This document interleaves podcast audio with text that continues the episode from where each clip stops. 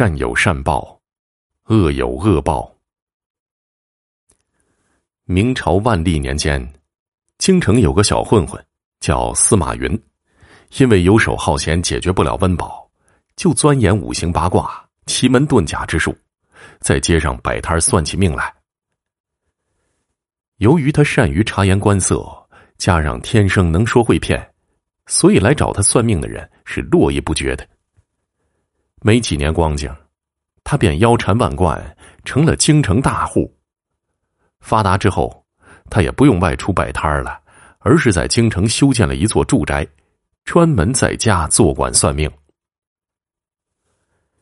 尽管司马云发达了，但是年过三旬的他并未成家。为了早日娶妻生子、传宗接代，他不得不四处找媒婆说亲。这天晌午，司马云正坐在家中饮茶呢，忽然门外走进来一位布施老者。老者拿着一副扁担，一边走一边不停的咳嗽。等进了堂屋，老者放下扁担，对司马云说：“我今年五十有六。”因终日忙碌，积劳成疾，得了肺痨。大夫说此病难医，我想知道我能活不能活呀？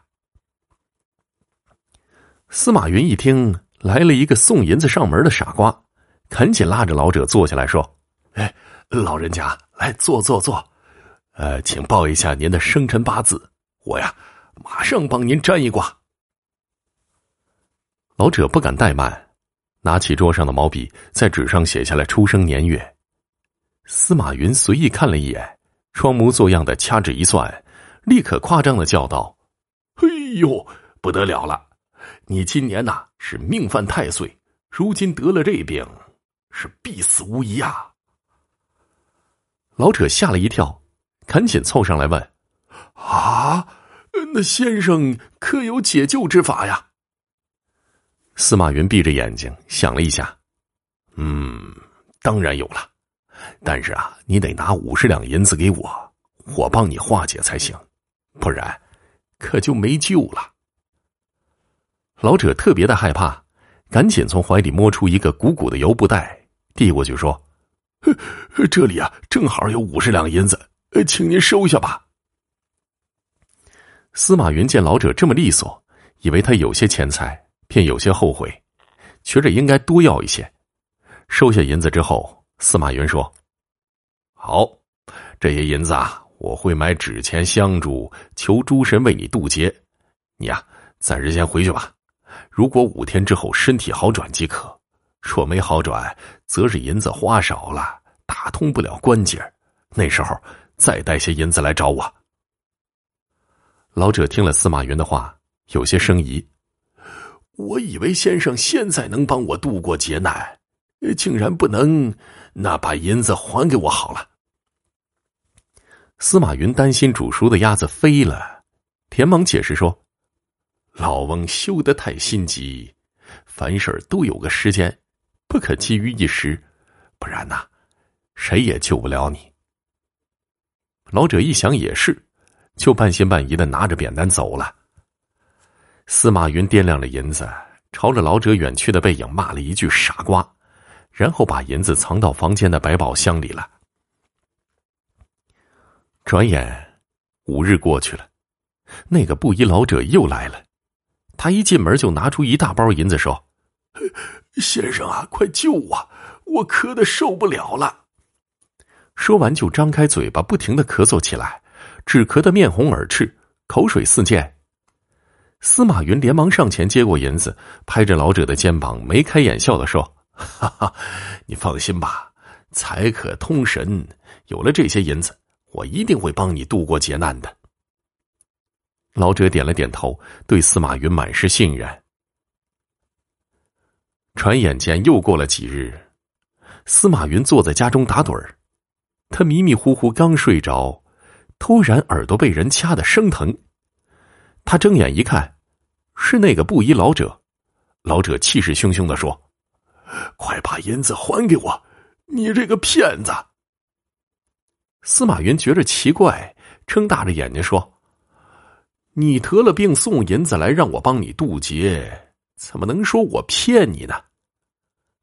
老者气愤的说：“哎，我的病啊已经好了，我没有得肺痨，你快把银子退给我。”司马云赶紧问：“谁说你没得肺痨？你怎么好的？”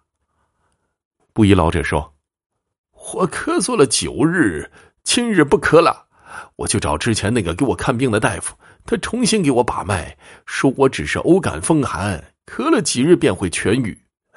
之前只不过是误诊而已。”司马云一听，哦，是这么回事啊！转了转眼珠，撒谎说。你错了，你呀明明是得了肺痨，不是我帮你化解，你又怎可痊愈呢？不疑老者知道这司马云是在狡辩，所以依然要他还银子。司马云不想和老者纠缠下去，直接叫来两名家丁，把老者一顿毒打，赶出了门外。这件事之后，司马云继续去骗其他人，一点也不感到羞愧。有一天呢。他刚送走一位客人，忽然门外走过来一个年过半百的老太太。老太太一坐下，还没开口，就先叹了一口气说：“唉，老身今年五十有一，膝下一女年方二八，尚未许配人家。两年前，我托了好多媒人牵线，无奈老是高不成低不就，最后没办法，只好来找您测算一下。”看他什么时候能找到婆家呀？说着，报上了生辰八字。司马云一听，老太太的女儿在找婆家，而自己正好没娶妻，这不是天上掉下的缘分吗？他本想向老太太说出心意，但又担心那姑娘不够端庄，忙向老太太打听的女儿的长相。老太太提起女儿，自豪的说。嘿呦，我那女儿啊，有沉怡于落雁之美，碧于月羞花之貌。只是她自视清高，一般人啊瞧不上，所以到现在还未婚配呢。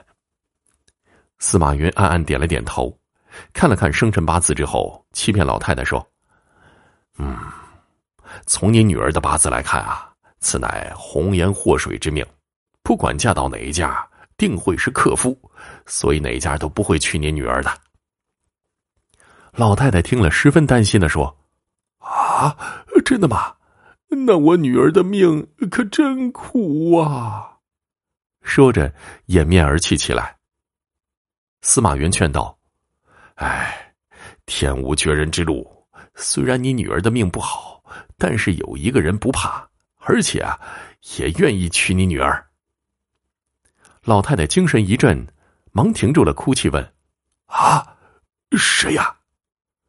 司马云起身作揖道：“哈，正是在下。”老太太将司马云上下左右打量了几眼，吃惊的说：“嘿，先生一表人才，且有家财万贯，难道不怕我女儿给你带来厄运呐？”司马云拍着胸脯：“嘿，你放心吧，我呀。”略通阴阳五行之法，能破解小姐祸水之命，所以啊，她嫁给我是可行的。老太太转悲为喜，说：“既然这样，我带你去见我女儿，看她意见如何。”说着，起身出发了。司马云跟着老太太走出城外，老远看到前面一处村落前有三间草屋，周围围着许多砍好的木材。一位身材纤细的妙龄女子正坐在门前绣花呢。老太太告诉司马云：“这是她女儿春花。”司马云定睛一看，只见春花柳眉杏目，长相端庄，坐在那儿身姿婀娜，宛如月宫里的嫦娥。司马云满意极了，赶紧上前作揖道：“哎，春花姑娘好，小生司马云这一厢有礼了。”那女子抬眼看了司马云，只见是生人，立即长袖掩面，转回屋里去了。老太太连忙追了上去，说出了司马云的来意。女子听是求亲之人，便回头仔细打量了司马云几眼，然后低头不语了。司马云察言观色，见女子不开口，料是默认了这桩亲事，便拿出一张百两银票说：“小姐啊，请放心，我一定会善待你的。这个是我的聘礼，待选好吉日，我就娶你回家。老太太替女儿收下了银票，并和司马云选定了下月初八为吉日。司马云办好一切，刚要告辞而去，忽然想到还没见到春花的爹呢，就问老太太：“伯父去哪儿了？”老太太回答说：“夫君早年外出经商，至今未归。前月写来书信，说是将近年关才能归来。”司马云听了，转身回去张罗亲事了。很快，吉日到了，司马云宴请亲朋好友，用八抬大轿把春花接回家了。婚后，春花辞掉了家丁和仆人，亲自洗衣做饭，照顾司马云的起居饮食。司马云见妻子勤俭持家，把家里打理的井井有条，不由得十分满意。不久，他便将存放钱财的百宝箱和家里所有的钥匙一并交给他保管。有一天呢，司马云从床上起来，忽然发现案头放着一封书信。春花走过来说：“这封信是一个老头送来的，请你去东湖酒家一叙。”司马云不知道对方是谁。拆开书信一看，里面放着六十两银票。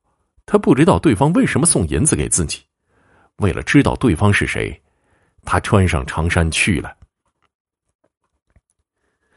不一会儿，司马云就来到了东湖酒家，看到一个短衫老者站在门口等人呢。他上前一看，发现对方竟是那个找他算过命的布衣老者。想到上次的事儿，司马云担心老者纠缠自己，连忙转身想走。然而，老者一个箭步上前，一把抓住了他的衣服，往他胸口上打了一拳。司马云一个踉跄，还没倒地呢，布衣老者又往腹部踢了一脚，止痛的他弯下腰来。布衣老者还要出手，司马云赶紧一个勾腿，将布衣老者绊倒在地。布衣老者料是打不过的，没等他一脚踢来，立即一咕噜爬了起来，跑了。司马云追了半天，只累得气喘吁吁，而布衣老者跑进一条胡同里，七弯八拐不见了。司马云追不到布衣老者，只好悻悻的回去了。等他回到家门口，只见门窗大开，屋里空无一人。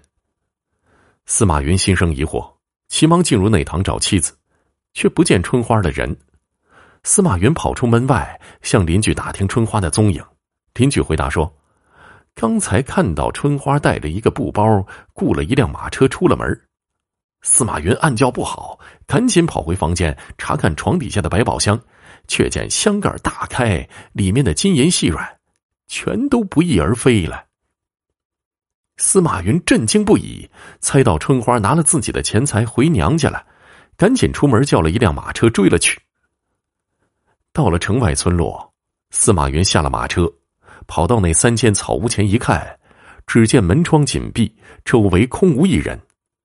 司马云推开门进去，看到堂前的桌上放着一封书信，他拆开了看，只见上面写道：“司马云先生，你可还记得那个被你骗走百两纹银的布衣老者吗？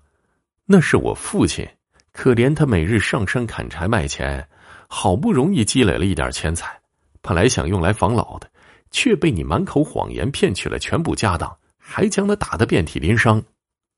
我为了替父亲出口恶气，便请母亲替我前去找你算命。听说你三十未娶，料你听容我之容貌，必为之动容。谁知你还真的中计将我娶进门了。随后我赶走家丁，尽心为你打理家务，目的就是想取得你的信任。如今你的家财已经全部被我散发出去了。当初你骗了那么多人，我当是替你赎罪吧。司马云看完信，结合春花家中堆满木材的情景，这才知道布衣老者是卖柴的。想到自己多年积累全部被春花拿走了，不由痛恨不已，同时又悔恨当初不该讹骗布衣老者，不然就不会有今天的恶果了。